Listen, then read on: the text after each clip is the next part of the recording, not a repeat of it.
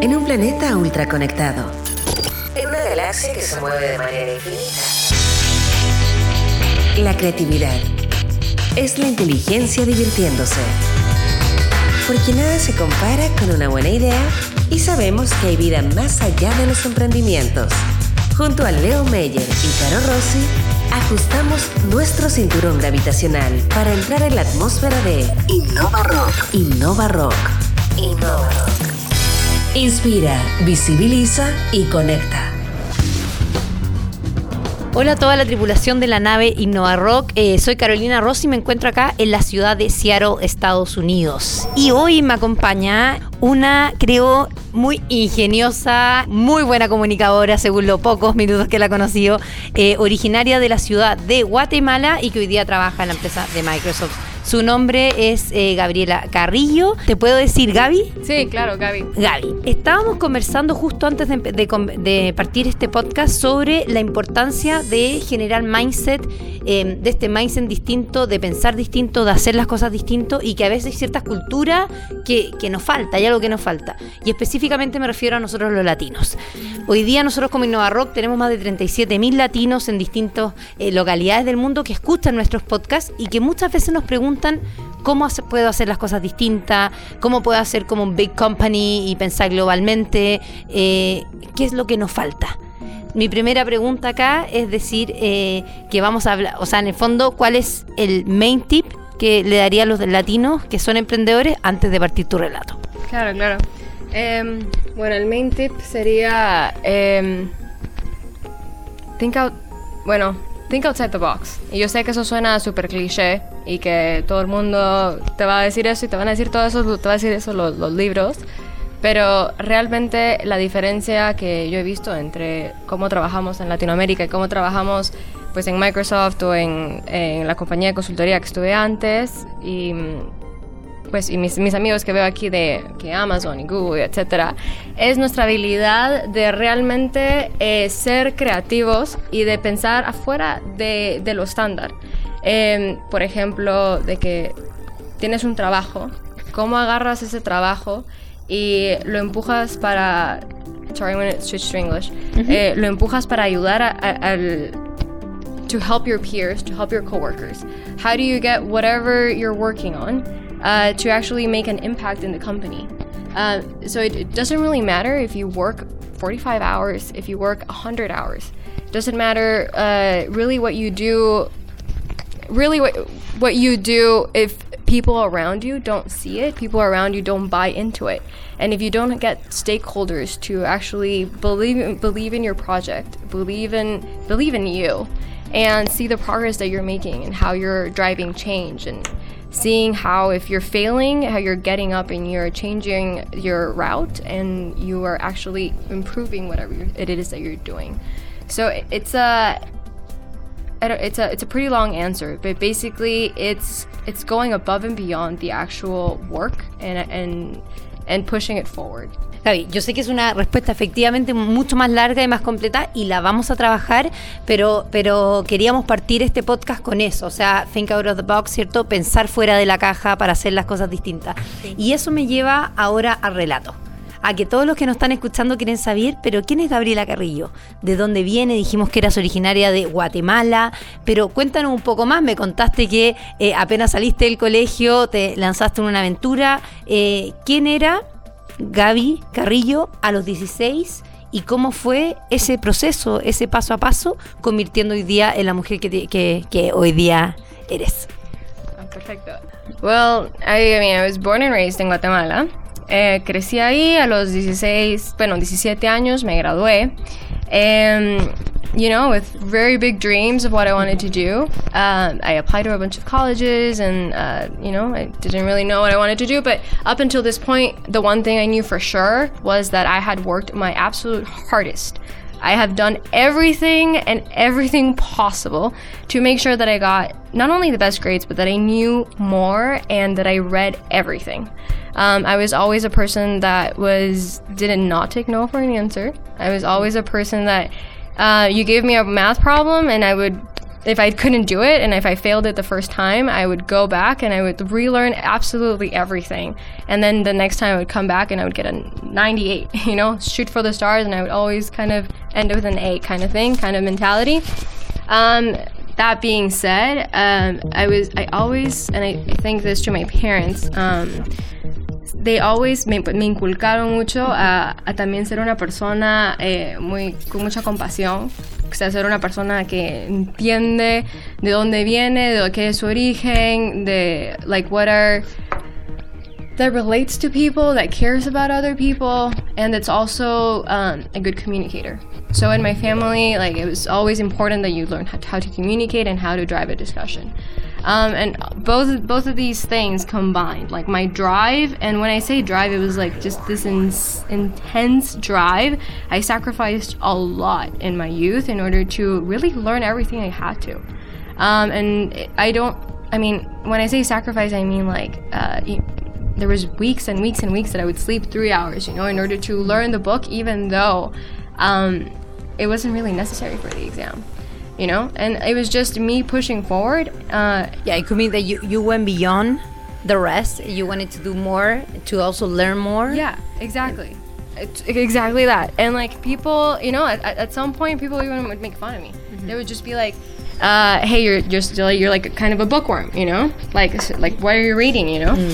um, and it was like for me it was just like so evident. It was like i because it's it's what i it, it was just so clear that it was the path um, and I didn't know where exactly I was going, but I did know that I had to kind of do my maximum. You were thinking big since you were really like when you were really little. Yeah. So how do you think that happened? Because that not that's not like the normal mentality mentality that many Latinos have. Yeah. But you were actually thinking big since you were in high school, and it wasn't something like that happened here. Yeah. Um, I think it was mostly uh, my parents always gave me like a lot a lot of room to make my own decisions and to basically uh, do basically do whatever I wanted to do as long as I kept uh, as long as I kept their confidence. Okay. So they basically told me, and they would give me this esta metáfora: tienes una pita enorme, enorme, enorme, enorme de confianza, pero que ni la veo. Pero en el momento que, que cortes la confianza, o sea, ves que esa pita se acorta y después te tengo que ver. Entonces me decían, esa pita es larguísima. Así que haz todo lo que tengas que hacer y never lose my trust and be honest with me. O sea, integridad y honestidad al máximo y comunicación.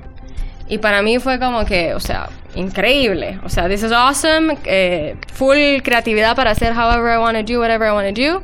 And I really always had their support. If I wanted to do dancing, competitive dancing, they're like, okay, that sounds okay. Do it. You want to go hike this mountain at the age of 17 and go travel for 14 months but you didn't you don't want to go to college? Like what is this? Uh, you want to you, you don't want to do engineering. You want to like what it was i always had like these very drastic decisions and these very drastic dreams. Um, and they were very supportive and i think that was definitely um, very important. I obviously had like you know the the the the typical like uh, Latino uh, family like mm. uh, different perspectives that I had to kind of like fight in order to get. But eventually, it was like basically training me how to get buy-in and how to like uh, convince everyone to trust me.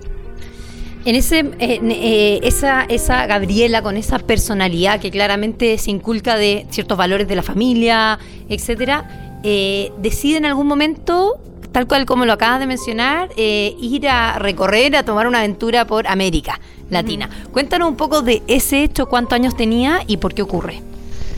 Bueno, tenía 17 y te digo que, o sea, me la había pasado estudiando y, o sea, a full, a full, a full. Y por mucho que, sabes, como que you had your friends and everything, like I always just wanted to see the world.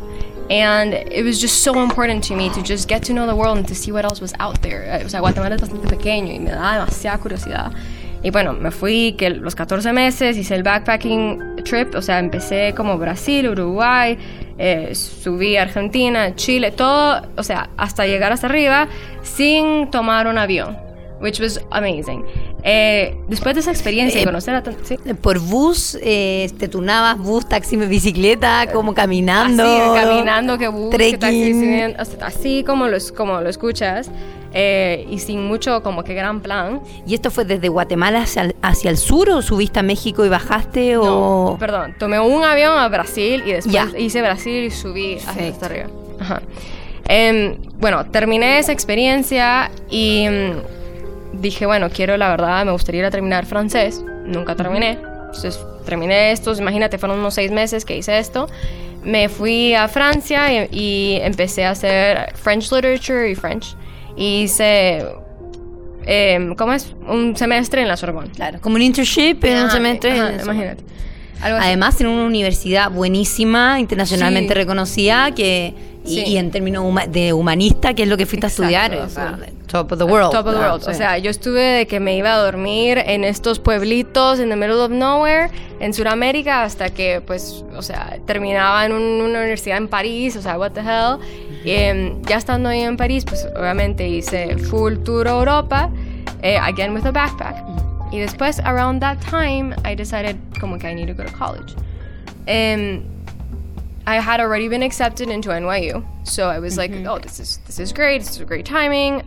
Going into NYU, I remember I called my father and I'm like, "Dad, I think I made a mistake. Over all this time I've been traveling, I realized uh, I don't really want to study economics, nor do I want to study business. I want to do engineering or math." And he was like, "Well, oops. Uh, NYU doesn't have an engineering school. Um, that's great." So you got into NYU for the business school, for and then, uh, or yeah, something similar, Yeah, yeah something. Uh huh. and then you realized like, no, maybe I should do something else. Something else, yeah. But I, I was already going to NYU, so I went to NYU for like a year and a half, a year and a half too. And then in between that transition, um, I oh then I applied to to USC to do industrial engineering. I applied to only two universities. I got into all three, but I chose USC because it was like sunny. Um, That's for everybody that is listening to us. It's like this California, Oh, right. uh, Southern California. Excellent. Sorry, guys. Um, so then I, I moved to, to LA, like cross country. Um, again, at this point, it just like so many different perspectives, so many different ways of living life, so many different like people.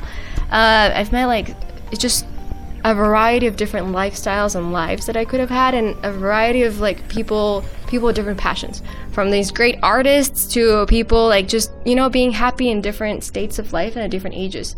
So that really opened even it even opened the doors even more. So I get into college and I'm like, okay, well I want to do an internship. I'm in sophomore year. Um, I go to Hong Kong. I get an internship in a in a, a aerospace company in Hong Kong, and I go. And at all of this, like also synced with my family, I was like my my brother. I called my brother first. I'm like Richie, like, perdón, no puedo llegar a tu graduación porque me acaban de dar esta oportunidad. Como que quiero llegar, me muero por llegar. Eso ahorita como que I, I still like it pains me that I wasn't there. Um, but he was like, Gabby, like, go for it. It's a great opportunity. Like, you'll make the next year. I was like, okay. So, buy in with my family. I, I go to Hong Kong. I was there for a semester.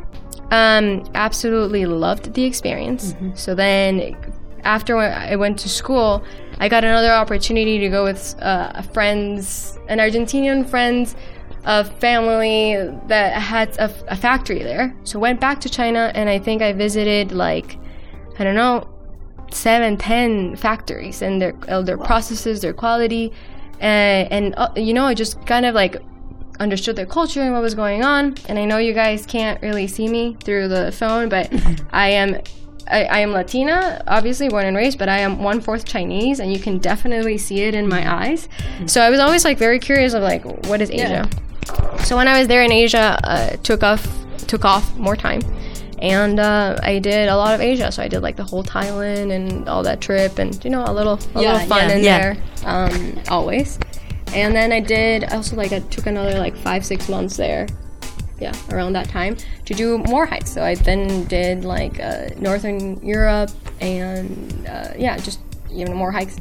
And then after that, I got a, uh, an internship with two more companies, um, uh, PwC, PricewaterhouseCoopers. Sí, Price. Um, and then I signed an offer at the age of uh, in sophomore year. So I signed that I was going to work for them at sophomore year, and I was like, sure, this makes sense. Uh, El- el- el- hay, una, hay una conexión eh, súper interesante sobre el salir y descubrir el mundo, sea a través de hacer hiking o hacer esto- estos viajes, eh, pero de una manera creo que un poco distinta que solamente viajar. sino que es como ir, descubrir, aprender, obtener conocimiento y además eh, hacer algo físico, un deporte. Eh, ¿Cómo crees que se correlaciona esa actitud, porque ahí es esa actitud de pensar distinto, de jugársela, de ir y escalar una montaña, aunque uno se cansa y de repente dice, ah, prefiero bajar, con también la actitud que se ve en tu relato de ir y aprender, y si es que me tengo que ir a Francia, me voy a Francia, y si es que me tengo que ir a Hong Kong, me voy a Hong Kong. Sí. ¿Cómo cree esa correlación de ciertas cosas que uno hace en su día a día y que a veces cree que son, ah, no importa, voy, I'm going hiking? Sí, sí, sí. Con tener este otro mindset más, más profesional de voy a hike eh, para llegar lejos porque Sí. yo me lo merezco, porque Claro, lo claro. puedo. I would give you like a little example. Yeah, Como yeah, que, Um, I was I, I took a flight, uh, two buses, a taxi, and then I walked like an hour to get to a hike alone in northern Norway. During this hike, middle of summer, um, it starts raining. It's horrible hailstorm.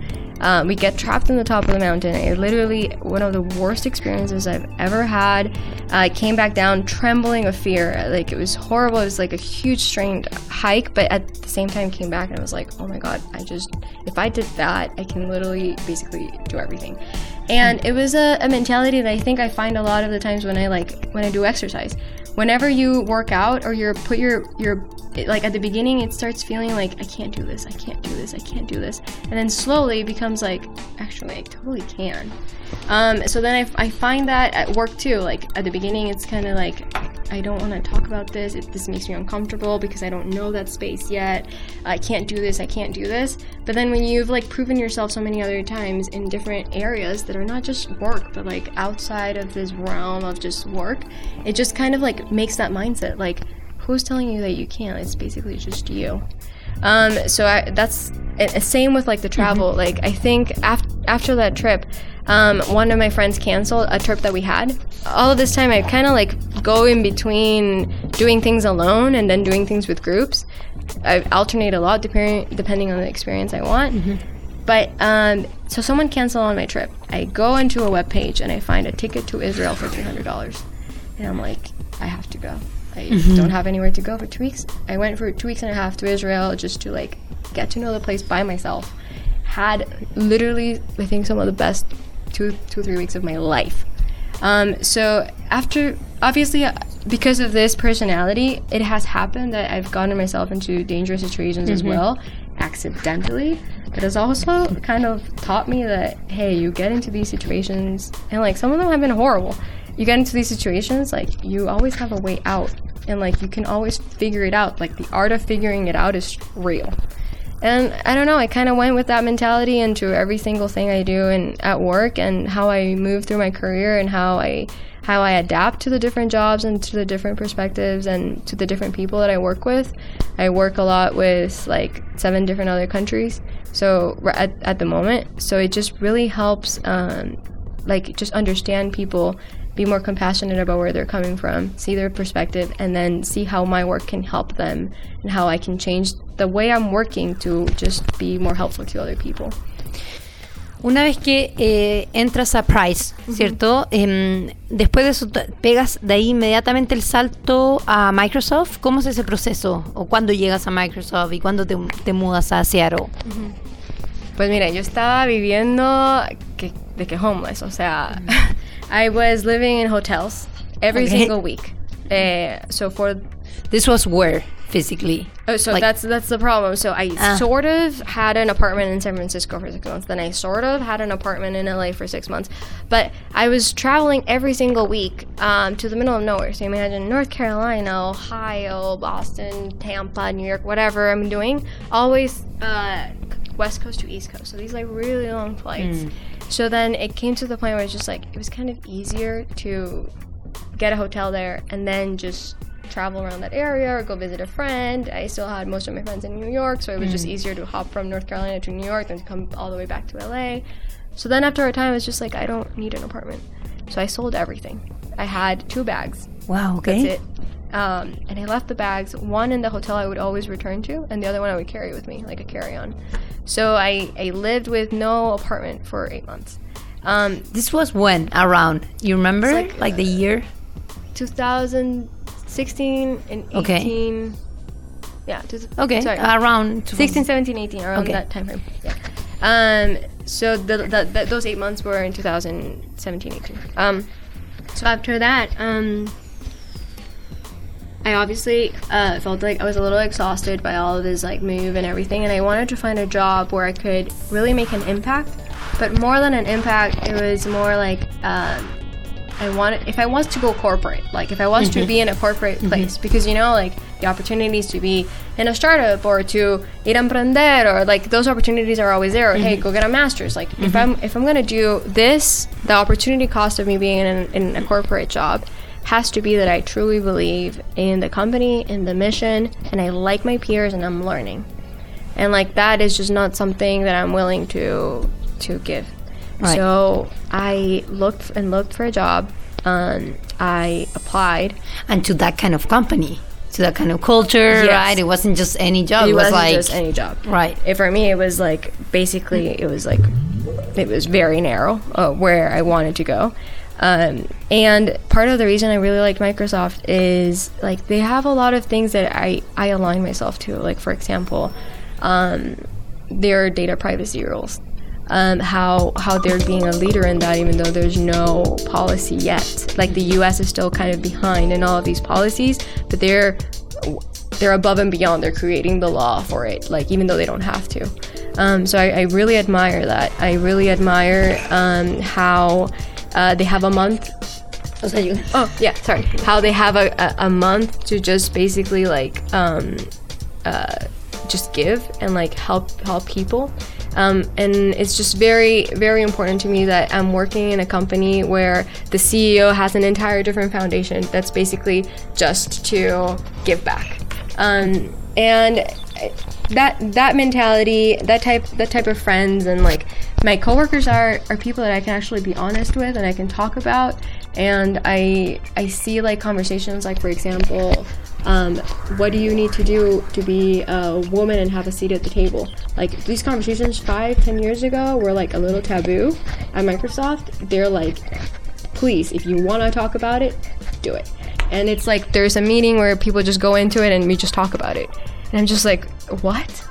Like, uh, you know, like these conversations are happening and they're in the forefront of doing these, these like, uh, talking about these controversial topics and really kind of tr- trial and error um, on what works and what doesn't. Um, a lot of emphasis on uh, D&I, which is like diversity and being very inclusive. And that doesn't mean like diversity doesn't just mean like, hey, we look different, but like, how does your way of how you, your background and how you think differ from mine, and how can we work together so that I can help you feel included? Um, and that was just really resonated with me. Um, so much that I even recruit, I helped with the recruiting effort. Um, so uh, then it was just very easy. Like when I made the transition and I got the job offer, um, I just didn't doubt it for a sec. It's like it, it made sense that it was, was the right the next step. Partimos hablando en, en este podcast sobre el pensar fuera de la caja, ya el pensar distinto, y que de repente nos faltaba a muchos latinos pensar distinto para poder ser más globales, crecer y Sí. llegar más lejos. Sí. Em, en tu experiencia eh, contratando, buscando a talento joven hoy día, justamente con Microsoft, eh, ¿cómo ves esa situación hoy día? Pues mira, mucho del coaching que le he hecho a, a bastante de, de mis de los pro- projecting interns que, que, pues, que tengo es, o sea, a veces a veces me mata la risa porque leo los resumes y digo, tú, o sea, eso es genial, que 4.0, deja, el- deja a veces ni, ni la nota, miramos, porque quiera, quiera que no, aquí great emphasis en ya no ver como que great so much, pero más como que el trabajo.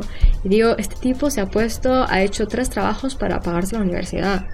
Este tipo, eh, o sea, está haciendo eh, que, cin- que tres internships a la edad de 21, o sea, eh, gente que realmente ha tratado y trata día a día. Y yo le digo algo como que un año, por ejemplo, o sea, imagínate, fui en enero y le dije a esta persona, mira, te faltan estas tres cosas porque todavía no veo este trabajo, regreso cuatro meses después, esta persona las hizo.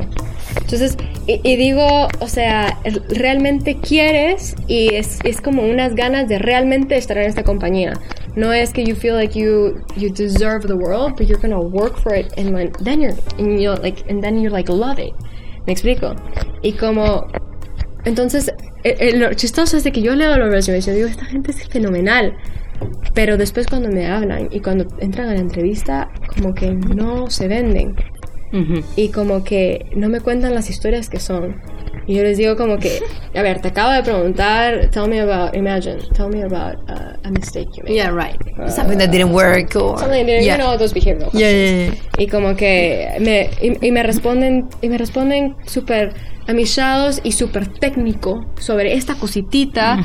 Y me meten en una historia de 25 minutos donde ya me confundí toda y dije, no me enseñaste, where did you, where did you start? Like, what was the problem? How did you solve it? How did you help others solve it? What was your impact? And how you did you save ten thousand dollars because of it? Like, like you know, this is a moment when I ask these questions for you not only to show me the way that you think, but for you to show like us how uh, you like all of these other traits that you have. How you did you learn a new a new software, a new tool, or whatever you had to learn in in a, in a week? Um, have you been put in? The, have you been a leader? You know, and it's it, not everyone needs to be an extrovert and a leader as well. You know, it's just you can you can definitely definitely 100% part of being inclusive is having these different personalities.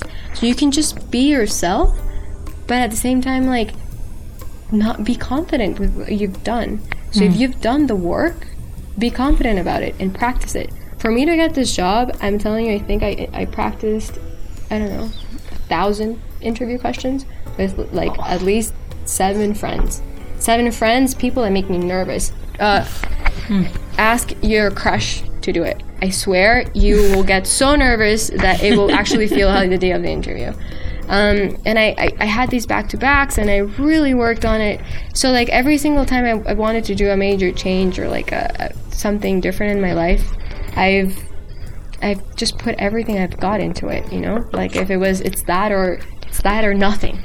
And if you have that mentality, it's that or nothing. You shoot for a hundred, you're gonna at least get a ninety. Just like I used to do with my, you know, with my high mm-hmm. school exams. Like, shoot for the like your greatest dream, and then you're gonna get something a little bit below that probably.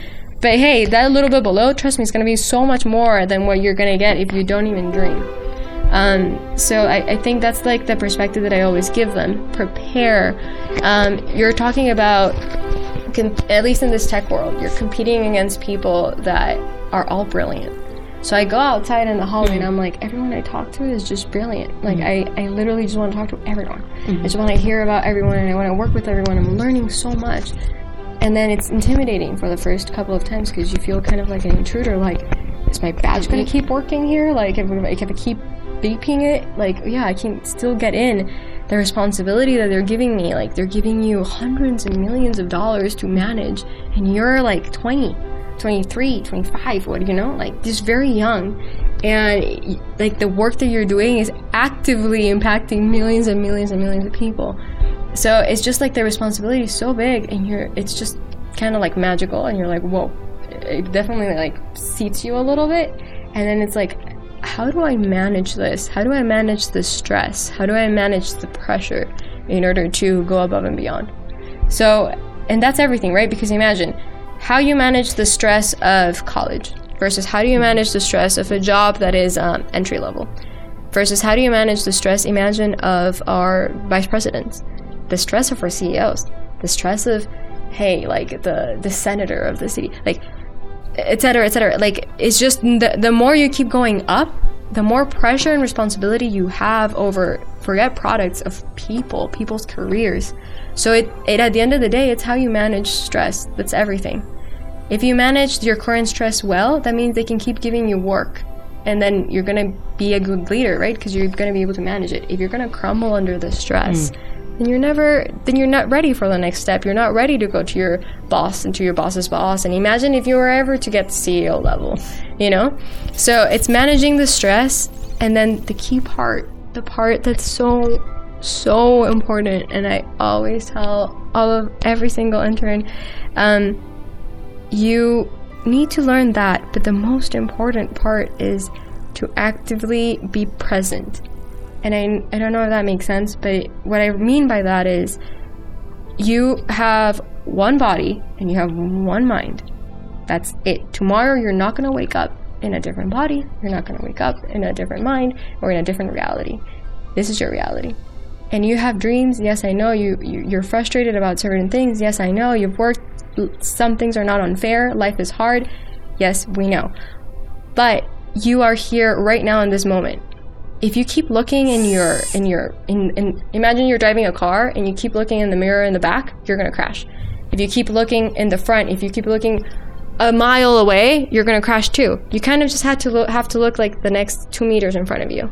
You know, you you have to have an understanding of where you're going and an mm-hmm. understanding of what you've done in the past, so that you don't crash, that you don't have anything like that's gonna come crashing from the back. You know, like your history, but at the end of the day, you, you have to focus on the car that you're driving. And I actually learned that from a really good book that uses that analogy. Um, and uh, basically, if you use that mentality to really be present and enjoy the current moment, even under stress, even under pressure, and, and trust me, like I have failed so many times, and like that's why I learned this because I didn't used to do it. And then when I finally kind of clicked, and I was just like, you know what? I need to learn also to be happy. So part of the what I'm doing on a day-to-day basis needs to be to grow my life, to grow who I am, to give back, to to do the things that I actively like to do. Like what genuinely makes you happy? Write it down. Make a matrix of what you like, you know? Like uh, make sure that if these activities are important to you, that they're there because if the values and the activities that you think are important if you actually were to check your life, if you're actually not doing them, then are they that important? Mm. Probably not. Like if you have the list, Yeah. with like 100 things or 123 Yeah. things, and then 20 of them you're not doing, is like, Exactly. That now, let's say, for example, for for me, it's very important to get at least a walk every day. Why? Because I realized then when I don't um, when I don't exercise at least a little bit every day, my sistema inmunológico just crashes and I get sick. You, you, your body needs to move a little. So even if you want to work because you're so excited, and, and I, I love working, so I'm like always like super excited, and I just want to do what's next, and I want to, you mm. know, want to talk with everyone. And it's like, no, if you don't eat well and if you don't take care of like the other stuff and like your house is like nice how you like it and your friends and all of these other very important things, if they're not there, then it's kind of like uh, difficult to keep moving and you burn out. And when you burn out, oh my god, you dig yourself into this little hole that it's then so hard to come out from. Um, so that would be like my my number one advice, like be present. Yeah. Increíble. Muy bueno. Muy buen consejo. Em, comentamos también, eh, un poco salió cuando hablaste al principio sobre los valores, sobre the importance of the values en general. Em, ¿A qué te, como, cómo, si alguien está escuchando y no entiende, dice, pero ¿a qué, valo- a, a qué se refiere? ¿A qué te ¿Cómo lo podemos bajar en el ámbito laboral, por sobre todo? Para poder, eh, como, como latinos, tener eh, estas acciones, actuar de manera distinta, eh, no solamente pensar global, que ya, lo to- ya tocamos ese tema, sino que también hacer las cosas un poco distinto, un poco mejor. Este monje es complejo, ¿no muy es? complejo. O sea, yo realmente me di cuenta de esto que hace, hace pocos años. Eh, que me di cuenta que tenía bastantes como set values, por lack of a better word. Como que these such truths that I kept telling myself. Quizás dogmas también podría ser otra Yeah. palabra, como... Yeah, it's Yeah. it's like that exactly. It's like a truth. uh, It's like a, something that I just believe in deeply, and then when I, I it, like, but I believe in it deeply, like unconsciously. And then when I'm act- actively like thinking about it, it doesn't really make sense, or I don't genuinely want it. You know, and like if I was to put like a concrete um, example to it, um, or maybe why it happens. Maybe not Yeah. sino like why it happened Yeah. which i'm just thinking aloud because i agree with you it's a very complex issue. Eh, eh, sometimes no sé si es un dogma las religiones por ejemplo tienden a meternos dogma en la cabeza y no lo cuestionamos porque nos dicen no lo cuestiones porque está la verdad Eh, Claro. quizás como latinos, por, sea por la religión o por otra razón, tendemos a tener quizás más dogmas que otros. Full. Entonces nos cuestionamos menos, nos Sí. hacemos menos preguntas y entonces nos mantenemos cerrados. Sí. Sí, no, o sea, es que, es, es que sí. es, es todo esto. O sea, ves. em, ¿Cómo te explico? Como por ejemplo. O sea, crecí yo muy católica y, y hasta hoy en día como que todavía creo, pero sí me di cuenta que había bastantes valores que, que enseñaba la religión que no me ayudaban mucho en el trabajo, Claro. en la vida. Em, y que como que realmente tuve que yo venir y pensarlos y decir, ¿es esto lo que, lo que yo realmente creo y cómo lo puedo ver de una manera diferente? Eh, porque tal vez no lo estoy viendo bien. O es una convención. Ajá. Quizás, a la- quizás Sí, una sí, convin- eso. convención. Sí. Y, y fue como, no, pero cero. O sea, I, this, this, this, this is not true. Like, I see all these people, everyone around me, and they're like 40 years old and they're doing like the most exciting things I've ever seen. They're 50 years old and they're finally achieving their dreams. Like, what is this like age thing that we have as Latinos? Como que si no has hecho estas cinco cosas, para que nunca las vas a hacer y ya, o sea, no sos nadie. ¿Verdad? Y como que fue como, oh, okay, maybe that's a reality that it's not, it's, it's Maybe that's not really a reality. O it's a reality for Latinos or, il- o, o en Latinoamérica. it's not a reality for me right now. Right. Okay. You know, right now, like you can adopt these different realities whenever you want. Um, the reality that como que tienes que trabajar y tienes que hacer todo muy perfectito o no te lo mereces. Y como que, o sea, lo tienes que hacer. Como que si no lo has hecho, you don't, it doesn't, sorry, it doesn't like actively, uh, it's, you don't deserve it. No, no me lo merezco. Y fue como, is this true? I see literally people all around me that if they don't actively go and look for opportunities and they don't like fight for them and like they don't put themselves out there, they they don't get the next step. Entonces they beat me. They beat me at work because they actively go and look for these opportunities. They stand up.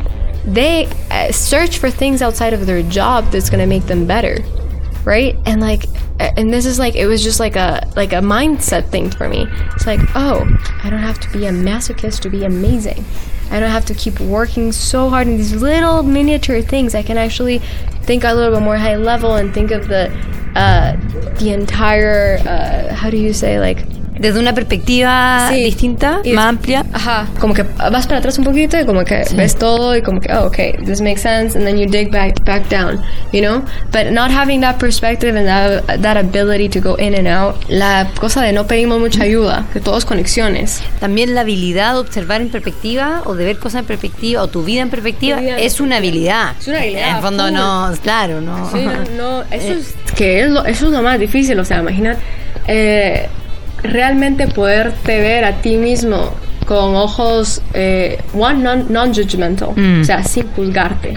Quizás también tiene, o sea, es el ser transparente y ese ser transparente tiene relación también con ser auténtico. Sí. Y también el valor de ser auténtico, sobre todo ho- hoy día, 2019, y con todo lo que está pasando en el mundo, que tiene un poco también de- eh, que ver con lo que habías comentado con Diversity, que va más allá de los looks o cómo uno es, qué piensa, eh, eh, qué le gusta, qué no, sino que eh, con algo más intrínseco. Sí, sí, sí, sí, exacto. ¿Exacto? Exacto. Y, eh, o sea, cuando realmente logras verte objetivamente y, y- y- y ver en lo que fallas, y lo que haces bien y lo que haces mal, both. Y ver lo que haces mal, co- como te digo, con ojos without judgment y con compasión verte a ti mismo, porque así ves a todos tus amigos. Imagínate que estás viendo a un amigo, que, que una amiga que quieres mucho, un tu hermano, lo que sea. Como que cuando uno hace esto, puedes decir como, ok, um, what do I need to work on? Well, clearly I need to work on, example, my leadership skills, my habits. A mí me pasaba, yo era mis hábitos. Y, o sea, ves ahorita mi audiobook y ves los últimos libros, o sea, también leo mucho. Ves los libros que he leído, te prometo que los últimos cinco libros han sido de hábitos. Todos. ¿Pero por qué? Porque tengo que aprender, porque la verdad pues nunca aprendí cómo cambiar hábitos y cómo mejorar hábitos y cómo realmente eh, hacer que programarme para hacer cosas sin, sin que cueste tanto. De verdad, y como, bueno, ¿cómo programo mi mente para hacer estas cosas? Y bueno, aprendámoslo. Hay un millón de personas en el mundo que saben más de esto que tú. Y están todo, lo dejan escrito. All of it. Como, eh, for me, it's just like everyone knows more than me and it's written. I basically, if I just open a bunch of books, I can go into the minds of like people that are the expert in psychology, the expert in habits, the expert in um, you know project management, the expert in everything. So by reading, it has really like changed my perspective. And choosing those books, yes, by looking inside of you, but also by like I mentioned earlier, like talking with your peers and actively not and I think I don't know if we were talking already, but it was like um, in the in this podcast, but I think it was before we started. But it was like it, don't don't just get direct feedback from your manager and the people that are directly responsible for you because these people are are very invested in you and like your progression. So always get uh, feedback from your peers. Um, and I read this in the book called Originals. Um, your peers are basically the ones that are going to be telling you like the truth because they they they don't they don't gain anything by you moving up or moving down. And if you're actually like and they see you at your level so they can tell you like hey you're actually you do these three things that maybe you could do better in this and this and this situation. Taking that feedback and like not taking it personally is hard. Hmm. But once you learn how to do it and the value it, of, of it and how you can change your yourself to adapt to these qualities oof you will you will rock. And it, this goes with everything. Your biases. Your biases with people you work with. Um, the way people dress. Half of it literally in my floor i have people with like full mangas de tatuajes. ¿me entiendes? o sea yo entro a, a una oficina en Guatemala y estoy 100% segura que nadie tendría mangas de tatuajes mientras que caminan en la calle, ¿me entiendes? hay gente que viene en, en sandalias hay gente que viene que con pelo rosado con pelo rojo hay gente que es de cada género posible del mundo hay gente que viene de diferentes países que se ve diferente que de todos tipos colores eh, hablan de, que hablan hablan totalmente diferente a ti con acentos diferentes eh, que piensan totalmente diferente a ti y, te van a hacer dudar tus pensamientos, ¿verdad? Te van a hacer como que te van a pelear. Y cuando realmente como you really check your biases, you really check your your faults, it's just like you you can really improve yourself and and that that is how you keep moving up. Hay un tema que siempre sale sobre el tema del empoderamiento de las mujeres y el, y el cómo generar referentes eh, femeninos eh, para que otras eh, latinas digan, ya, yo también puedo.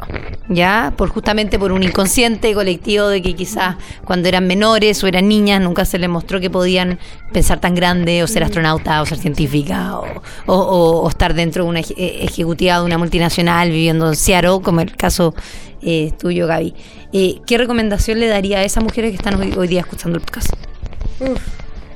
Eh, pero necesitamos otro podcast para esto. Yo sé, eh, podemos volver a hacer otro, pero un, un No, tip entonces, más que un sí, tip, sí, sí. algo, pequeño. Pues, em, o sea, me, me apasiona mucho hablar de, de este tema porque throughout my, como que my career, siempre eh, me he dudado mucho esto y me he sentido como slightly, como, ¿sabes? No sé cómo explicarlo, pero como que...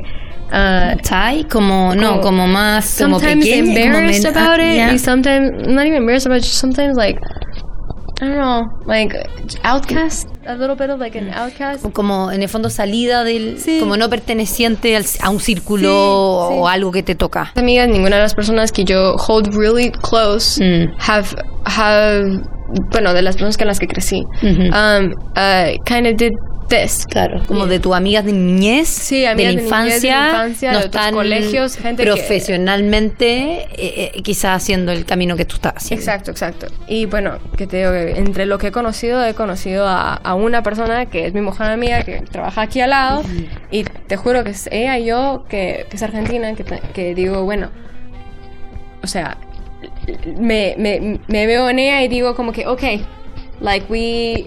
I can do it, I can, I can do it. Yeah, it's if you can fine. do it, I can do it. Yeah. Like, I can do it, you can do it. Entonces, como no que- estamos locas, está bien Sí, lo que no estamos haciendo. Está bien lo que está haciendo. Ajá. Pero sí es, es muy importante eh, que siga la gente, bueno, que sigan todas las mujeres tratando y que sigan las mujeres pensando que sí se puede y haciéndolo. Porque lo, lo más importante que me di cuenta es, um, if we have leaders that actually look like us, and if we have leaders that are like ab- above us, um, that that have our perspective, o sea, as a woman, Hispanic perspective, and the more it makes me believe that I can do it too. You know, A- and it's sad that I don't see that many um, in our environment. The more and more I look, the more I find. Yeah, uh, the the more I find, and the like every time I find, uh, I find one. It's like, yes, I'm so excited for you. I'm so happy, um, and I, I genuinely, I, I, it's like the happiest moment. Um, but basically, en Latinoamérica realmente es más difícil meterte en estas cosas, en, en, en el mundo tech, creo que hay como un poquito más de bias. Eh, pero en Estados Unidos creo que está cambiando, está cambiando demasiado. Como que ya está empezando a haber mucha igualdad en el trabajo, ya está empezando a haber demasiadas oportunidades iguales como de una mujer como para un hombre. Eh, la paga está igual y si no está igual, créeme que, o sea, es un problema. O sea, people take it seriously. Eh, el sexual harassment, que siento que en varias ocasiones he oído que hay en, en, en Sudamérica, pues aquí ya no es tolerado como aquí te van a dar tu espacio y, y, se empezaron a, y, aquí la gente se da cuenta del valor. O sea, que te digo que tengo cinco personas arriba mío y todas son mujeres, ¿verdad? Y ingenieras. O sea, aquí realmente ya llega un punto donde yo me siento en un cuarto y la mitad del cuarto es mujer. ¿Verdad? Entonces, sí, sí hay las oportunidades y están aquí para que la, la persona que las venga a agarrar. Em, no hay nada, nada, nada que yo haya visto que un hombre pueda hacer que no pueda hacer una mujer. Jamás, en ningún aspecto de tech. El problema solo es que ellos empezaron a aprenderlo muchísimo antes y nosotros no. Entonces ves a un niño que pues se metió a estudiar computer science o ingeniería a los 18 años o 17 y, o que estaba en un coding class a los 14 en el colegio y a la chica no se le dio esta oportunidad. Entonces para el momento cuando tienes 24, pues sí, claro, la otra persona está preparada y tú no. ¿Verdad? Entonces es todo sobre prepararte y si tú quieres eso, estudiarlo. O sea, that's it. Estudiarlo and then go for it. O sea, with how much emphasis they're putting on compassion, on integrity, on helping other people, and on like uh, doing your job in a smart way. Como que in tech, como there's so much room. There's so much room for every single type of person. ¿Me entiendes? Y eh, o sea, para cualquier mujer que, que este sea su sueño, o sea, que está aquí está up for grabs. O sea, no, don't stop. Y go to your classes, study harder, learn more, and then actively go search for the opportunities. And if you're not getting them, write a write a letter and mail it. Go knock on someone's door. Like don't give up. The people that give up are the ones that don't get it literally the people that come see me 15 times and get e- and I email me 100 times don't email me 100 times but people that do I, uh, I, since I have more visibility and I can see how they're making progress it's easier for them to get well not even me but like other recruiters I'm not a recruiter but a recruiter it's easier for them to see like the, the progress they're making and why they they actively deserve an intern like a, a job you know? So I would say don't stop como keep fighting for it, keep looking for for opportunities y, y and make an make a difference, make an impact. The impact you're making is going to change the next generations, and that's the important part. The more you go up, the easier it'll be for for future women. And the last thing that I would I would like to say is, um, there is sometimes it happens that uh, because it's been so hard for women to get to the positions we are in right now, mm-hmm. when we see other women, our immediate reaction sometimes is just to like kind of like, don't do that. Mm. It's like the opposite of what we want to do to right. ourselves. Uh, just for like humanity, mm. for like our fight, for like women's fight, for like so many generations, our mothers, and everyone that has come before us, um, that has granted us like finally this opportunity. This is the moment for us to like lift each other up. And empowerment is not just like, hey, go empower yourself. It's like, hey, once you made it to the next step, how do you help these other other women that are still trying make it to the next step? How do we help each other? How do we mentor people so that now that you know how to do it, great, go mentor someone that another woman that actually doesn't know how to do it so that she can get to there faster. Uh, so that there's more. You know, the more there are, the more it'll level level the playing field. And if we're going at this rate, it'll take us 200 years for complete equality. Um, I read that stat somewhere. um, so we can't go at that rate. We need to go faster. You know, we're ready. We're so smart, and we're so many. Like, let's do it.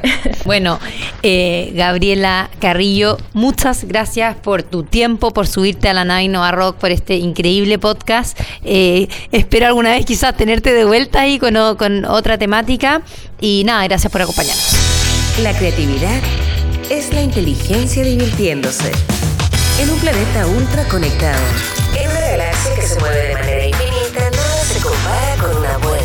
Porque sabemos que hay vida más allá de los emprendimientos. Esto fue Innova Rock. Junto a Leo Meyer y Caro Rossi. El programa que inspira, visibiliza y conecta.